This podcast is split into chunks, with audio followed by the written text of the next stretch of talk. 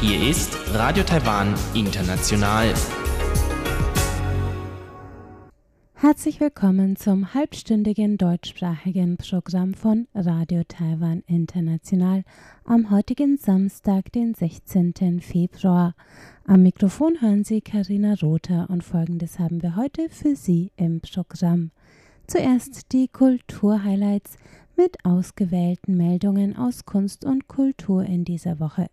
Darauf folgt Reise durch Taiwan mit Elon Huang. Der ist heute im Gespräch mit Lukas Görgen, der über sein Praktikum in einem taiwanischen Reisebüro berichtet. Nun zuerst die Kulturhighlights.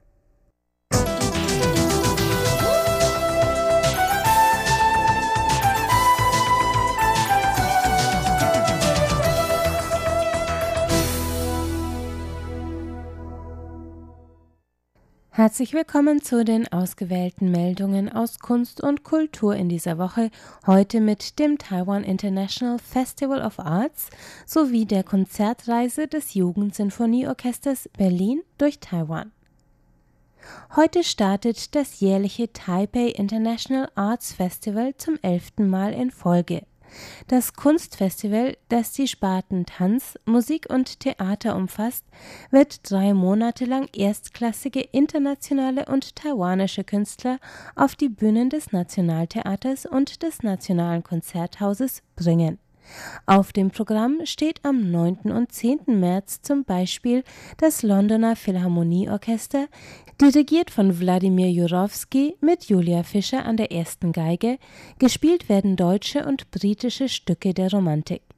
Neben Klassik gibt es auch syrischen Jazz zu hören, wenn der Klarinettist Kina Asmeh am 12. April mit der syrischen Sopranistin Dima Orsho und am 13. mit der taiwanischen Pipa-Spielerin Jung Yufeng kollaboriert. Am selben Wochenende ist auch Sang Pui, ein Sänger der indigenen Gruppe der Pono Yomayan aus Taidong, mit seiner Band zu hören. Auch in den Sparten Tanz und Theater zeigt das Taiwan International Arts Festival die Vielfalt und internationale Vernetztheit von Taiwans Kulturszene. Die Gruppe Puppet Cinema aus Israel bringt vom 22. bis 24. Februar das aus Gemüse als Puppen bestehende Kinderpuppentheater Planet Egg auf die Bühne, während eine chinesische Operntruppe aus Suzhou am selben Wochenende alte Klassiker wieder auferstehen lässt. Den Abschluss des Taiwan International Arts Festivals bildet Taiwans weltweit bekannte Modern Dance Company Cloudgate, deren neuestes Stück 22 Degree Lunar Halo vom 19. bis zum 21. April im Nationaltheater in Taipei läuft. Karten für jede Veranstaltung sind beginnend bei 800 Taiwan-Dollar umgerechnet ca. 23 Euro zu erhalten. Das Jugendsinfonieorchester Berlin hat in dieser Woche in Taiwan getourt. Vom 12. bis zum 16. Februar bereisten die 14- bis 19-jährigen Nachwuchsmusiker zum ersten Mal Taiwan. An vier Terminen spielte das Orchester in Taipei, Hsinchu und Tainan Werke von Wagner, Beethoven, Chaminade, Elgar und Schostakowitsch. Dirigiert wurde das Programm von Hong Ching-ing und Professor Dr. Knut Andreas, dem musikalischen Leiter der Jungen Berliner. Den Abschluss der viertägigen Tournee stellte heute um 14 Uhr das Konzert in der Suzhou Universität in Taipei dar. Auch alle vorherigen Aufführungen waren in den Konzerthallen von Schulen und Universitäten abgehalten worden, denn neben der musikalischen Darbietung hatte die mit Unterstützung des Goethe-Instituts organisierte Reise auch die Begegnung von Jugendlichen aus zwei Ländern und Kulturen zum Ziel. Sie hörten die Kultur-Highlights. Nach einem kurzen Zwischenspiel geht es weiter mit Elon Huang und Reise durch Taiwan.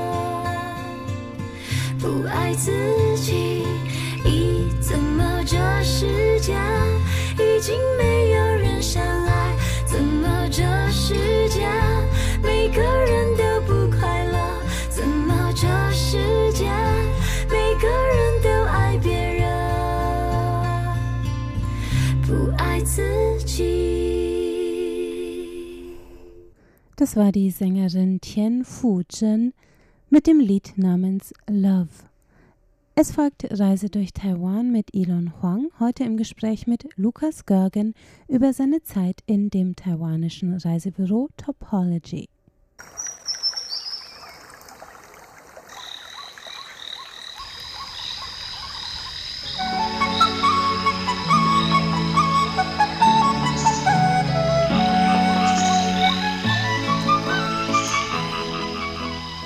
Radio Taiwan International. Reise durch Taiwan. Mein heutiger Gesprächspartner hat vor einiger Zeit ein Praktikum im taiwanischen Reisebüro Topology gemacht. Lukas Görgen ist heute Student der Sozialpädagogik und kommt aus der Köln-Düsseldorfer Gegend. Und dort habe ich ihn noch angerufen, um mit ihm über seine Erlebnisse in Taiwan zu sprechen. Warum hat er ein Praktikum in Taiwan gemacht und wie hat er Topology gefunden? Das wollte ich zunächst von ihm wissen. Ich habe damals mein Praktikum zur Anerkennung der vollen Fachhochschulreife gemacht, also zweigeteilter Schulabschluss. Den schulischen Teil habe ich in Deutschland gemacht und dann gehörte noch ein, ein Praxisteil dazu, den ich dann in Taiwan gemacht habe. Und wie kamen Sie an Topology? Das ist eigentlich eine witzige Geschichte. Mein Onkel, der hatte Kontakt nach Laos und hat mir bei der Bewerbung dort an ein Reiseunternehmen geholfen und das Unternehmen hatte aber keinen Platz und hat dann angeboten, meinen Lebenslauf einfach mal an einen Geschäftspartner rumzuschicken. Und dann hat sich Topology aus Taiwan, haben sich dann bei mir gemeldet. Und so kam ich zuerst äh, einmal in den Kontakt damit. Bevor wir über Ihre persönlichen Erlebnisse sprechen, können Sie zunächst das Reisebüro Topology etwas näher beschreiben. Organisiert dieses Reisebüro eher Gruppenreisen oder eher Individualreisen? Eigentlich individuelle. Also Topology bietet ganz individuell zugeschnittene Touren an. Man geht dorthin und man sagt, was man so machen möchte und was nicht, was man sehen will, was man erleben möchte. Und daraufhin geht Topology hin und erstellt eine persönliche Tour. Die haben auch Tourvorschläge da, damit man irgendwie nicht so aus dem Nichts alles erstellen muss. Aber genau, sonst ist das, das ist das so, was Topology macht. Zielt Topology eher auf Touristen aus dem Ausland oder aus Taiwan ab? Ja, sowohl als auch. Natürlich ist die Kundschaft hauptsächlich aus dem Ausland, weil viele Leute von außen kommen und dann Taiwan erleben möchten und dementsprechend einfach ja da geguckt wird, wie das am besten zusammenpasst. Aber natürlich gibt es auch den einen oder anderen Taiwaner, der, der denkt, okay, ich möchte jetzt dieses Land doch nochmal anders sehen und sich dann da meldet. Und was waren Ihre Aufgaben bei Topology? Meine Aufgaben waren ähm, erstmal im Social-Media-Bereich, also Posts auf der Facebook-Seite und dann habe ich noch einen Reiseblog geschrieben, der immer noch online ist. Und dann habe ich noch Tagestouren in und um Taipei rum entwickelt und durchgeführt. Also war mehr geteilt. Haben Sie dann diese Touren also auch selbst durchgeführt? Also haben Sie selbst Gruppen durch Taipei geführt? Genau, das war dann Teil der Aufgabe. Also es gab so zwei, drei Tagesstadttouren. Eine war vorgegeben, die habe ich dann übernommen sozusagen. Und das war einmal, einmal, der Wo äh, einmal in der Woche. Es war so eine kostenlose Walking-Tour. Und ja, die war an alle gerichtet, die daran Interesse hatten. Und sehr witzigerweise kamen auch sehr viele Taiwaner vorbei, die dann Interesse daran hatten, einen Stadtteil besser kennenzulernen oder nochmal sich ein bisschen über die Geschichte zu informieren. Und ja, das war, sehr, war eine sehr, sehr schöne Arbeit, weil es sehr praktisch war, weil ich viele Leute kennengelernt habe, weil ich die Stadt ganz anders kennengelernt habe. Auf diese Weise haben Sie sicherlich sehr viel von Taipei gesehen. Was für einen Eindruck hat diese Stadt auf Sie gemacht? Und was können Sie anderen Reisenden empfehlen, was man in Taipei so machen kann? Ich finde die Stadt super. Also es ist eine unglaublich lebhafte Stadt, also sehr, sehr viele Menschen und sehr viele Leute, sehr viel Verkehr auch. Aber irgendwie einfach sehr liebe Menschen auch und ja, sehr vielfältig. Ich fand es immer spannend, so ein bisschen auch über die Geschichte zu erfahren und so und die Stadtteile, deswegen habe ich so ein bisschen unterschiedlich auch sehen können. Also gerade was den alten im Vergleich zu den neuen hingeht, ähm, das riesige Gebäude Taipei 101, dann die Künstlergegenden und vor allen Dingen wie 228 Park, der ziemlich nah von dem, von dem Hostel war, in dem ich gewohnt habe. Und ja, was man noch so machen kann. Also es gibt ganz viele Night- und Food Markets. Das ist immer super, weil da hat man, hat man was zu essen. Und viel geschichtsträchtige Orte.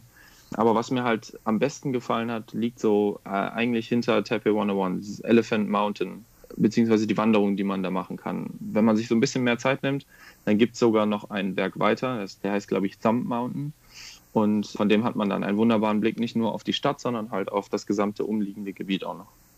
Wie war denn Ihre Zusammenarbeit und das Verhältnis im Allgemeinen mit Ihren Mitarbeitern bei Topology? Ähm, sehr entspannt, super einfach. am Anfang gab es eine schwierige Situation. Mein Chef damals, der hatte mir vor der Abreise eine Mail geschrieben, dass wenn es mir möglich wäre, ich doch meinen Laptop mitbringen könnte. Für mich hieß das, wenn meine Tasche nicht zu voll ist, nimm ihn doch mit. Was er mir aber halt sagen wollte, war, du brauchst den Laptop unbedingt für deine Arbeit. Was dann passierte, war, ich schlug am ersten Tag ohne Laptop auf und wir mussten erstmal ein Teammeeting abhalten, um ja einen Computer bzw. einen Laptop zu organisieren. Einen Tag später habe ich dann einen Gebrauchten bestellt auf Ebay. Der kam dann eine Woche später an. Aber das war aber auch alles immer sehr wohlwollend und ja, wir haben für alle Situationen eine Lösung gefunden. Sie haben erwähnt, dass Sie in einem Hostel in Taipei gewohnt haben. Wie sind Sie in das Hostel gekommen und wie kann man sich das vorstellen? Also es war eine Zusammenarbeit zwischen dem Hostel und Topology, die gesagt haben, du kannst bei uns diese Sachen gleichzeitig machen, du kannst das Praktikum bei Topology machen und gleichzeitig in dem Hostel arbeiten. Es war dann immer so, dass ich vormittags in dem Hostel gearbeitet habe für drei, vier Stunden und dann nachmittags für drei, vier Stunden noch ins Office gegangen bin.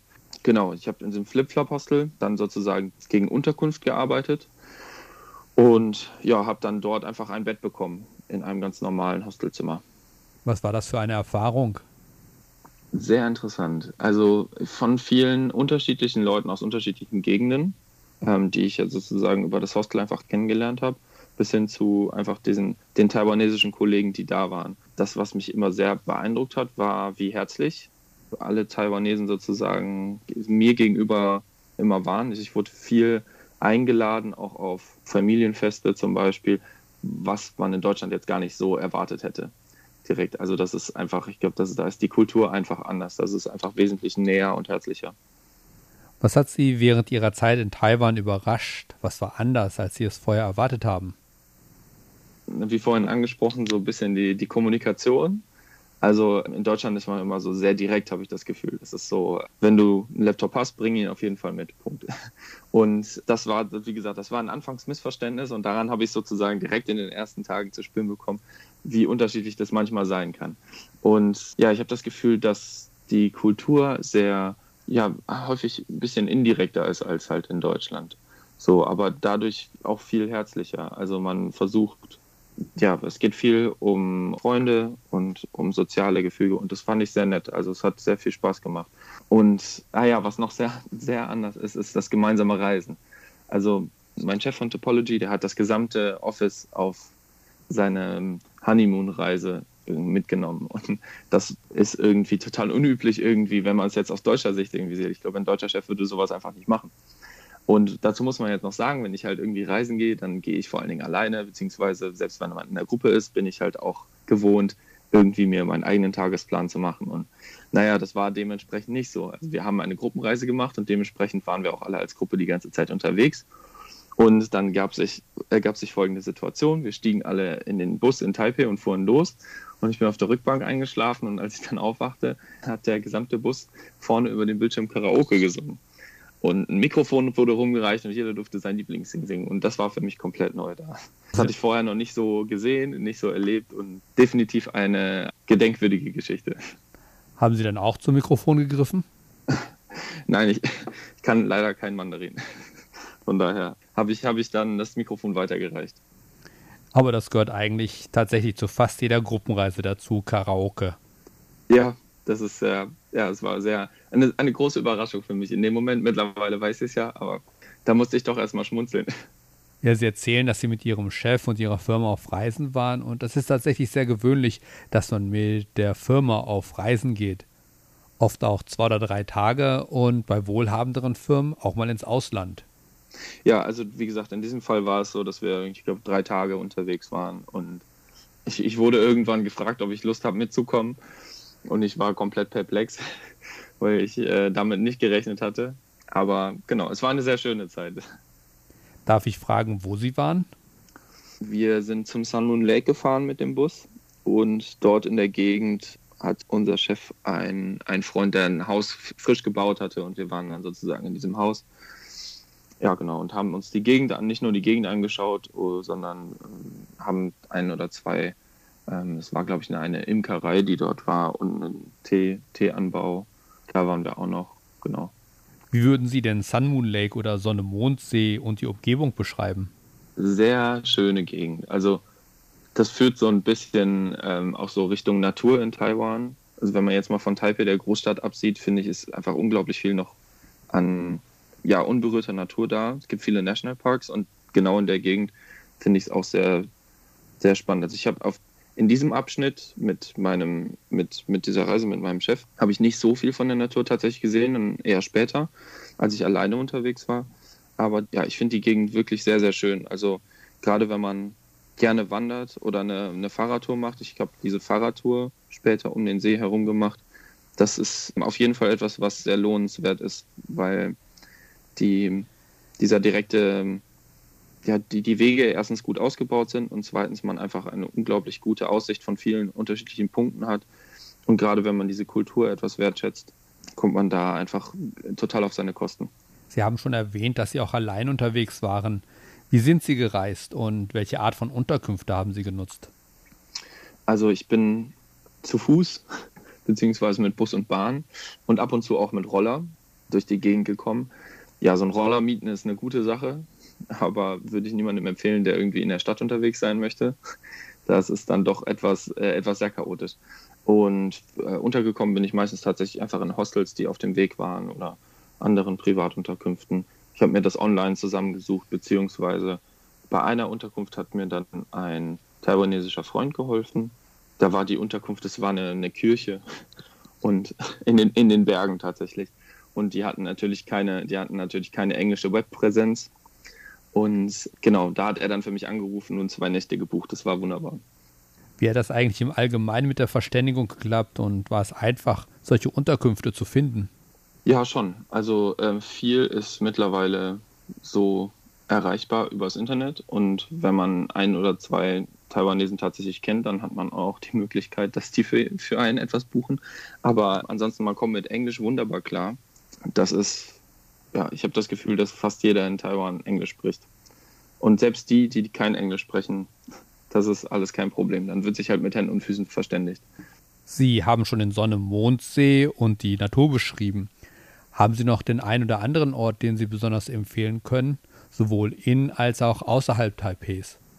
Das ist eigentlich eine sehr schwere Frage, finde ich, weil es so viele Orte gibt. Also ich fand Taroko Gorge super das waren diese, da habe ich zwei Nächte in diesen, äh, in der Kirche verbracht. Das, da konnte man ganz hinten bis zur letzten Busstation fahren und dort ja so ein bisschen laufen noch und dann kommt man zu so einer Kirche und da kam, da war ich wandern und das war super. Also ansonsten lohnt sich Kenting zum Surfen und dort einfach irgendwie schnorcheln und alles, was irgendwie mit Wassersport bzw. Meersport zu tun hat. Und ja, Taipei ist, ja, ich weiß nicht, also ich kann das nur empfehlen, sich die Stadt als Ganzes anzugucken, also an mehr als zwei, drei Orte zu, zu gehen, sondern zu schauen, wie die Stadt unterschiedlich an den unterschiedlichen Orten ist. Also mal unterschiedliche Districts abzulaufen. Ähm, ja, viel rumlaufen finde ich ist super. Ähm, das hat mir sehr, sehr viel weitergeholfen, zu verstehen, wie die Stadt funktioniert. Und wer sich so ein bisschen mit der Geschichte auseinandersetzt, der erkennt auch schnell so einen Zusammenhang, wo man früher die ganzen alten Märkte hatte, wo man jetzt die neuen Märkte hat.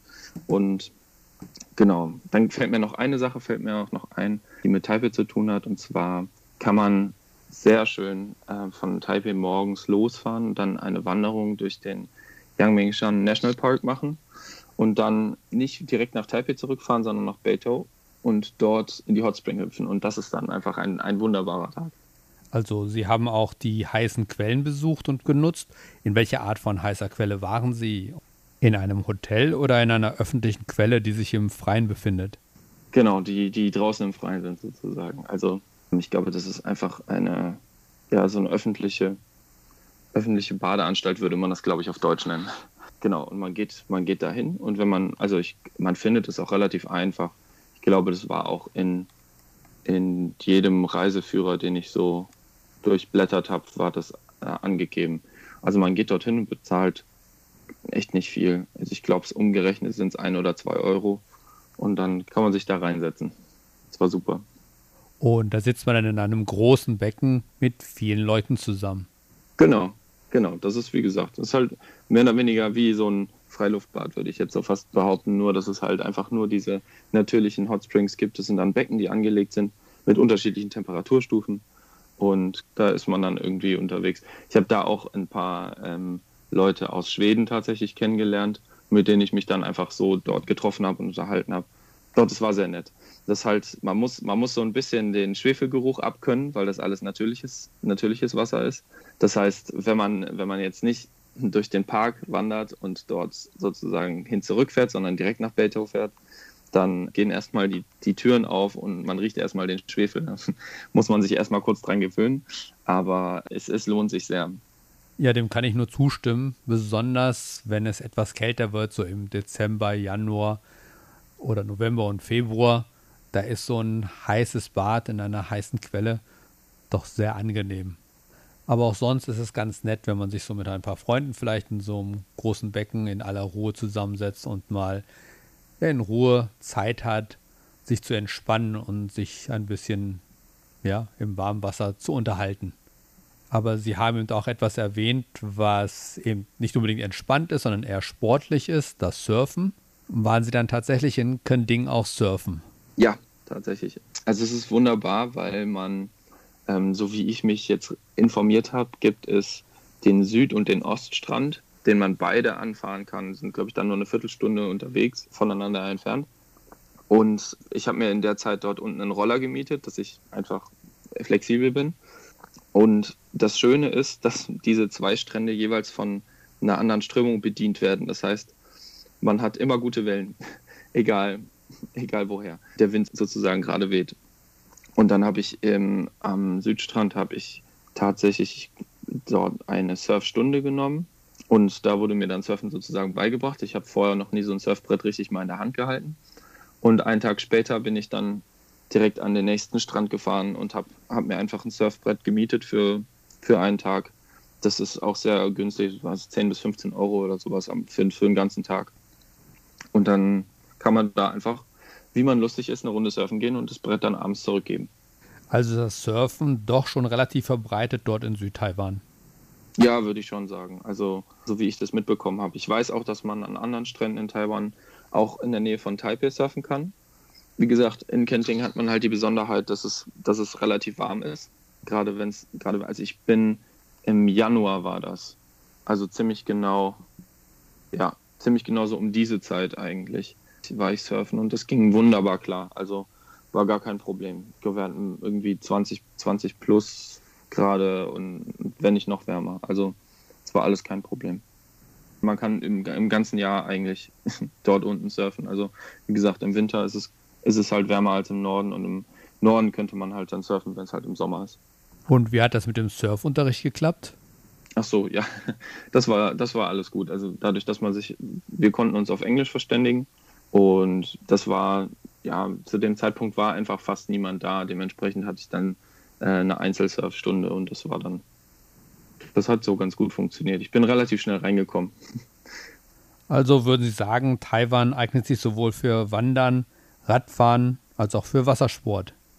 Absolut. Also ähm, Taiwan ist so ein richtiges All-Around-Land für alle Leute, die alles mögen. das klingt jetzt vielleicht, klingt jetzt vielleicht nach einem billigen Werbespruch, aber ist tatsächlich ist der Erfahrung so. Wer irgendwie Stadt haben will, der kommt nicht zu kurz, weil Taipei einfach riesig ist.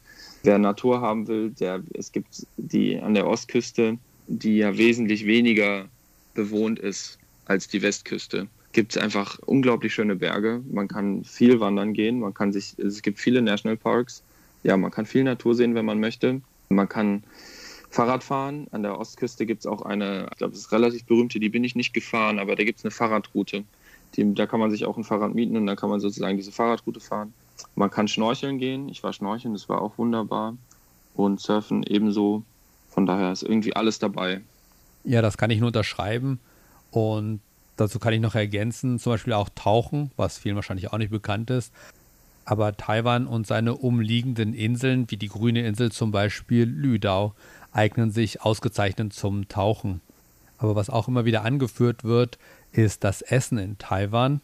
Viele Touristen schwärmen immer vom Essen hier und wenn man Taiwaner im Ausland fragt, was sie am meisten an Taiwan vermissen, ist eine der häufigsten Antworten das Essen. Wie waren denn Ihre Erlebnisse und Erfahrungen mit dem Essen in Taiwan? Ja, war anders, war super, aber war an, einfach anders. Also wenn man deutsche Küche halt gewohnt ist, dann ist man halt, ja, man isst hier viel Brot zum Beispiel. Und das ist aber auch, glaube ich, in keinem Land, anderen Land der Welt so, dass man viel Brot isst. Und dementsprechend muss man sich dem einfach ein bisschen entwöhnen. Was ich immer spannend fand, war, dass die Preise immer so sind, dass es sich fast nicht lohnt, selbst zu kochen. Also äh, man kann eigentlich fast immer für das Geld, was man sonst im Supermarkt ausgeben würde, auch irgendwo draußen was zu essen finden. Ja, und ansonsten, äh, mein, mein Bruder war tatsächlich letztens äh, mal in, in Taipei nur zum Zwischenstopp. Und der meinte, oh, das geht ja gar nicht, das riecht alles total komisch. Und für mich war das gar nicht so. Ich fand es sehr spannend, dass er das so sozusagen, dass er das so gesagt hat. Und ich fand es sehr schön. Ich, ich erinnere mich an die ersten Erfahrungen. Ich habe keine Ahnung, wie was aussieht. Also chinesische Schriftzeichen, ich bin total aufgeschmissen gewesen. Jedenfalls, ich bin einfach überall reingelaufen und habe auf die Karte gezeigt und habe gesagt, gib mir bitte das da. Und dementsprechend habe ich ganz viel unterschiedliches Essen probiert und habe dann natürlich, bin dann ab und zu mit Freunden weggegangen und die haben mir dann ein bisschen versucht zu erklären, welches Essen ich an welchem Zeichen ich jetzt sozusagen erkennen kann. Und dann hat das irgendwie so halbwegs funktioniert. Aber ja, das Essen ist einfach, es ist einfach anders. Es ist eine andere Kultur. Es ja, sind einfach andere Lebensmittel vorhanden. Was ich toll fand, waren auf den, auf den Night Markets bekommt man ganz viel ausgefallene Sachen. Unterschiedliche Arten von Tofu. Ähm, was es noch? Ah ja, ganz viele unterschiedliche Früchte, die man so in Deutschland gar nicht kennt oder gar nicht, ja, also die wachsen einfach hier nicht. Das ist dann irgendwie diese Dragon Fruit und ähm, das ist jetzt das, die Sternfrucht und was auch, auch immer. Also unterschiedliche Früchte. Ähm, Durian habe ich leider nicht probiert. Aber das, ich glaube, dass, da, da ist die Meinung auch sehr zwiegespalten darüber. Von daher ist das jetzt auch keine Erfahrung, die ich jetzt unbedingt müsste. Und ist denn nochmal ein Besuch in Taiwan geplant? Ja, ich sage das schon, seit, seitdem ich da war. Sage ich, ich komme auf jeden Fall zurück. Es ist nun leider so, dass Taiwan ein bisschen weiter weg ist. Aber es steht auf jeden Fall auf meiner Bucketlist. Das kommt, das kommt wieder und ich freue mich total drauf, wenn das, wenn das wieder stattfindet. Genau. Das ist, also ich habe noch keinen konkreten Reiseplan, aber der Wunsch ist da.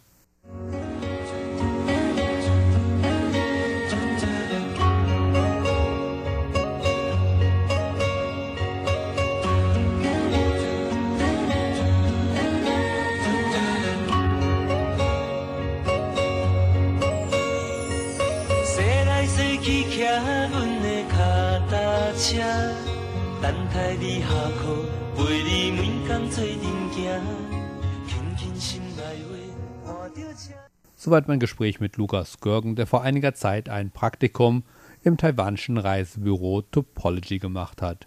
Am Mikrofon verabschiedet sich Ilong Huang. Vielen Dank fürs Zuhören. Das war Reise durch Taiwan mit Elon Huang und seinem heutigen Gast Lukas Görgen. Damit sind wir am Ende des heutigen deutschsprachigen Programms von Radio Taiwan International. Das Gehörte finden Sie wie immer auch im Internet unter www.de.rti.org.tv. Zudem posten wir täglich auf Facebook aktuelle Bilder und Meldungen aus Taiwan. Sie finden uns unter Radio Taiwan International Deutsch. Am Mikrofon hörten Sie heute Karina Rother. Ich bedanke mich ganz herzlich fürs Einschalten und sage Tschüss bis zum nächsten Mal.